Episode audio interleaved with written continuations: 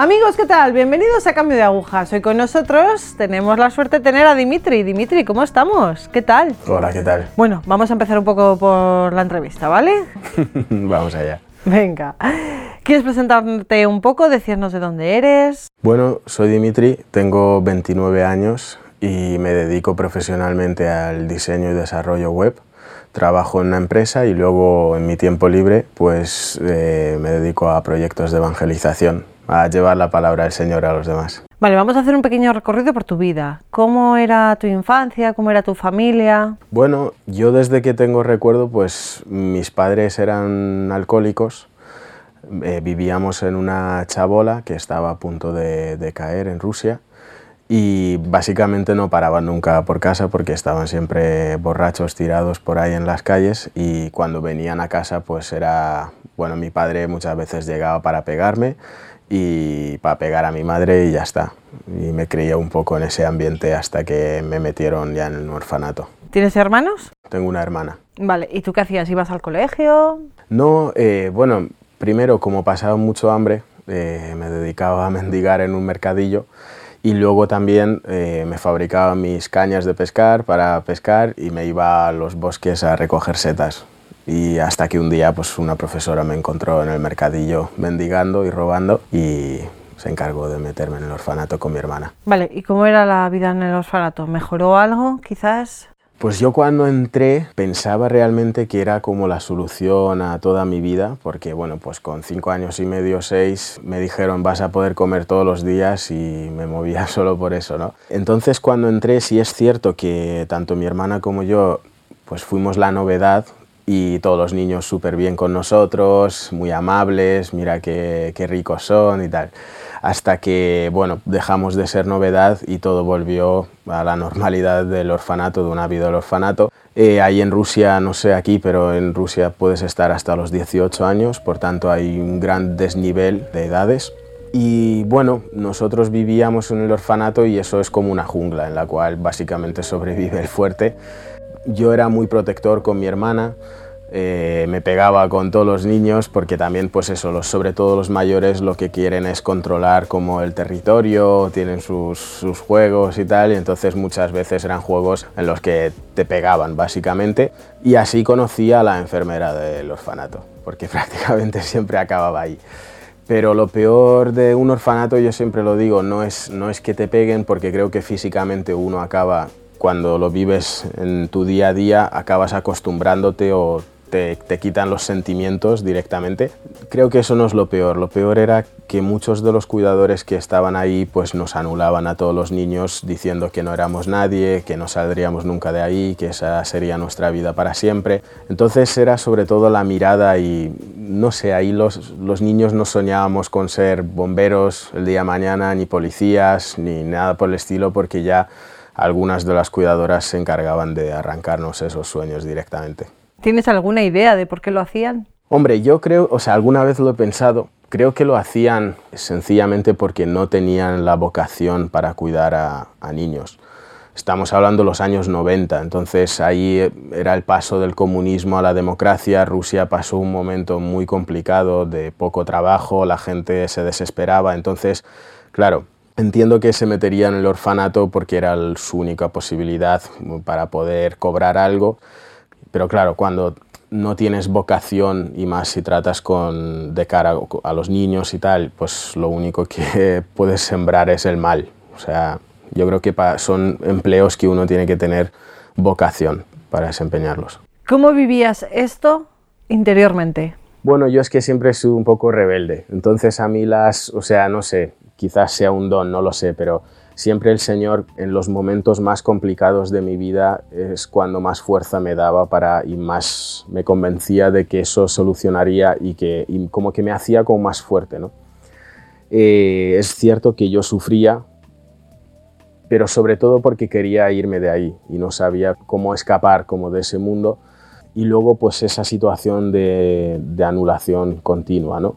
Hasta que, bueno, pues el Señor apareció en mi vida a través de un pope que vino a darnos una charla, un sacerdote ortodoxo, y nos habló de Dios y cuando me hablaron de Dios por primera vez, claro, él explicaba que Dios era un padre bueno, que nos cuidaba, que sufría con nosotros, que cuando nos pegaban a él también le estaban pegando, que él estaba, que estaba a nuestro lado, nos cuidaba, nos protegía.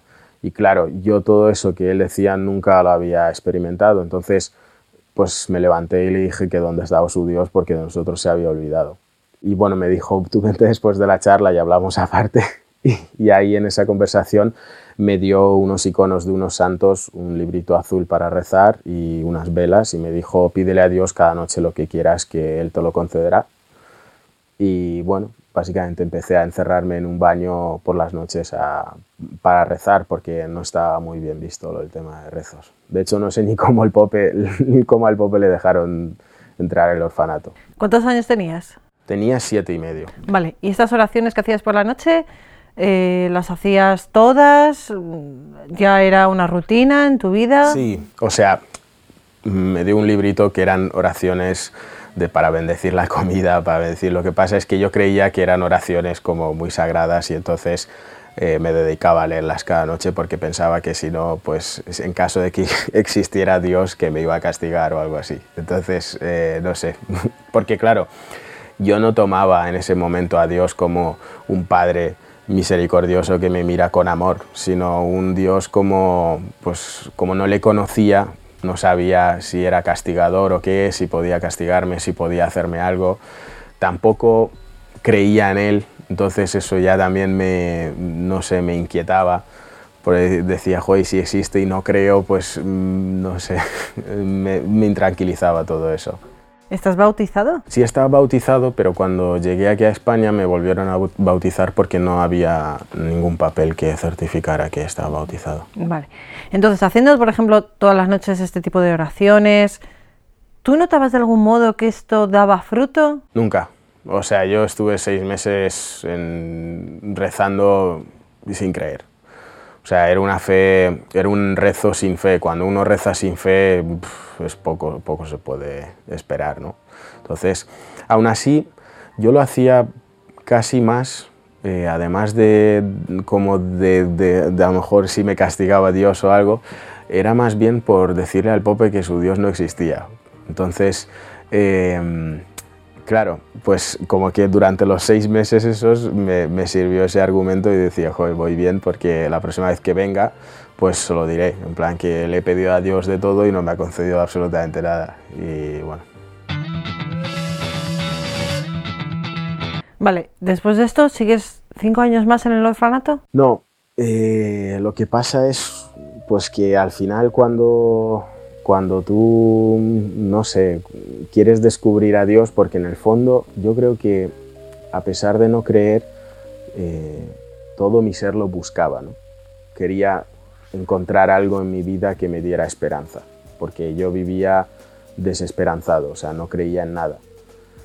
Y mm, entonces un día eh, yo estaba por el orfanato y se me acercó la enfermera del orfanato, la que llevaba nuestras fichas, y me dijo, Dimitri, mañana es tu cumpleaños. Y yo no sabía qué era, entonces le dije, ¿y eso qué es? Y me explicó lo que era un cumpleaños, me hizo un montón de ilusión, me dijo, mañana cumples ocho años y yo empecé, me puse súper feliz porque decía, joder, ocho años, qué pasada, qué mayor soy, todas las cosas que, he vivido. Eh, y al día siguiente, pues el día de mi cumpleaños, como dormíamos en habitaciones comunes, esperé que todos los niños se, se fueran y algo me llevó a arrodillarme. Me arrodillé ahí en la cama y dije, Dios, a mí el Pope me ha dicho que eres todopoderoso, que para ti no hay nada imposible, nunca te he pedido nada real, o sea, serio, pero hoy me gustaría pedirte de verdad que, que al contar hasta, hasta tres aquí aparezca una tarta y a cambio yo siempre creeré en ti. Entonces cerré los ojos, conté hasta tres y en ese momento entró justo una cuidadora y me dijo, ha venido tu madre biológica con una tarta para ti. Y en ese momento se produce toda mi barrera que había para que Dios no pudiera actuar en mí, cayó en un instante y bueno, empecé a llorar, la tarta me daba igual, o sea, que, o ese día se me regaló lo más grande de mi vida, que es el regalo más grande que es la fe. O sea, empecé ya, a partir de ahí empecé ya a rezar con mucha más fe. El momento de la noche para mí lo recuerdo como algo pues como un regalo y lo esperaba durante el día que llegara porque se convirtió como en una conversación de padre-hijo. e Yo nada en mi vida había cambiado, o sea, seguía todo igual, pero, pero yo, mm, no sé, al menos ya sabía que Dios realmente existía y que, y que Él estaba allí conmigo. Eso era lo único que... Y entonces me gustaba mucho hablar con Él. Le contaba mi día a día, pues me he pegado hoy con este, eh, me han pegado aquí y ya está. Vale, después de esta experiencia, después de esta experiencia de relación con Dios, sigues con las oraciones, le empiezas a pedir quizás algo más grande, más fuerte. A ver, las oraciones, el librito azul de las oraciones lo había dejado hace meses ya, porque me aburría muchísimo leerlo cada noche lo mismo y dije, bueno, si Dios me tiene que castigar por esto, pues que me castigue, porque yo ya no sabía. Es que era oración de bendecir la mañana, de bendecir eh, la comida, no sé qué, y, y claro, por la noche, ¿no? Eh, cuando me convierto, cuando ya empiezo a tener fe, eh, bueno, pues cada niño ahí en el orfanato, después de las clases, teníamos una tarea dentro del orfanato y la mía era cuidar a bebés. Entonces, a mí me encantan los bebés y yo jugaba con ellos, les cambiaba los pañales, les hacía mucha gracia, no sé qué, no sé cuántos. Y de repente empecé a darme cuenta que había niños, o sea, que venía gente extranjera y se llevaba a los niños que yo cuidaba y eso me cabreaba muchísimo. digo, joder, les educo yo para que se lo lleve otro. Entonces, había uno de esos niños que era mi favorito, con el que más jugaba y con el que más, no sé, más le hacía caso. Y de un día, después de un tiempo, o sea, volviendo del colegio, pues me di cuenta al, entrar a la habitación que ese niño ya no estaba, porque le habían dado en adopción. Entonces me, me enfado muchísimo y voy a la, a, la, a la, directora, no, a una de las cuidadoras y digo, oye, mm, me han desaparecido los bebés, no sé qué pasa. Y me explica, bueno, es que les dan en adopción. Y entonces me explica lo que es una adopción. Claro, yo pues, o sea, me, me, emocioné porque digo, esta es la solución a mi vida. Y pensé, pues esta noche le hablo a Dios de la adopción, de lo que es la adopción. Entonces esa noche me encerré en el baño y le conté a Dios lo que era una adopción y le dije, creo que he encontrado la solución a mi vida y a la de mi hermana, porque yo quería irme de ahí con mi hermana. Y bueno, y en ese momento eh, sentí como una fuerte llamada al día siguiente presentarme al despacho de la directora y decírselo. Entonces yo lo tomé como, como que era un mensaje de Dios para mí que, y como que yo lo tenía que hacer. Ah, y hice así, o sea, me presenté en el despacho de la directora, le dije, oye, vengo un momento a hablar contigo, tal, y me dice, dime. Digo, pues mi hermana y yo queremos ser adoptados y, y, entonces ella pues me, me, dice, a ver, eso es imposible porque tú tienes ocho años, tu hermana tiene cuatro, la gente no adopta bebés tan grandes, ¿no? Y le dije, bueno, es que no vengo a proponértelo, sino que me lo ha dicho Dios que te lo diga y ya está. Y entonces me fui. Y bueno, ella se empezó a reír, en plan, si te lo ha dicho Dios, pues habrá que hacerle caso, pero vamos, eh, quería que desapareciera de ahí y ya está. Y ya está, o sea, básicamente yo salí, al cabo, pasaron dos años hasta que ya nos adoptaron. O sea, dos años después eh, me comunican que nos iban a adoptar y ahí es como que fue el, momento más increíble porque, porque es que realmente eh, me di cuenta que de verdad que merece la pena perseverar en la oración y poner tu fe y la esperanza en Dios porque Él nunca defrauda, ¿no? Y fue una pasada, realmente lo recuerdo como un momento. Es, o sea, yo estoy escribiendo un libro de todo esto y es el momento quizás que más he tardado en describir porque quería como plasmar las palabras exactas de, de lo que sentí en ese momento, porque cuando buscas algo y sueñas con algo toda tu, toda tu vida, en mi caso era tener una familia, eh, y de repente Dios te lo concede, es como que te ves como tan pequeño y tan dependiente de, él, ¿no? Que, que, no sé, te resulta incluso raro que te lo, sea, él te haya mirado a ti y no en otro, ¿no? O sea, otra persona. Y de hecho lo que recuerdo al irnos del orfanato, pues hubo ahí como una mezcla de muchos sentimientos, eh, pero yo recuerdo cuando nos alejábamos con el coche con mis padres que nos habían adoptado, y con mi hermana y conmigo ahí en el coche, pues, eh, o sea, miré hacia atrás y vi a todos esos niños ¿no? que, que, nos despedían en la puerta. Por un lado estaba muy feliz porque Dios me había concedido una familia y por otro lado, eh, como que estaba triste porque, no sé, dejaba atrás a todos esos niños y me preguntaba qué sería de ellos. Lo único que me traje de, Rusia fueron los iconitos de los santos, que los tengo todavía. Eh, pero el librito, por ejemplo, de rezos lo dejé ahí, digo, a ver si a alguno le sirve. Pero sí, me, dio mucha pena dejar a todos los niños pero ahí también me di cuenta que sus vidas no dependían de mí, sino que del Señor. Cuando sales de Rusia, cuando sales de tu país y vienes aquí a España, ¿tu vida cambia algo? ¿Empieza algo nuevo? Y empiezo una nueva vida con todo.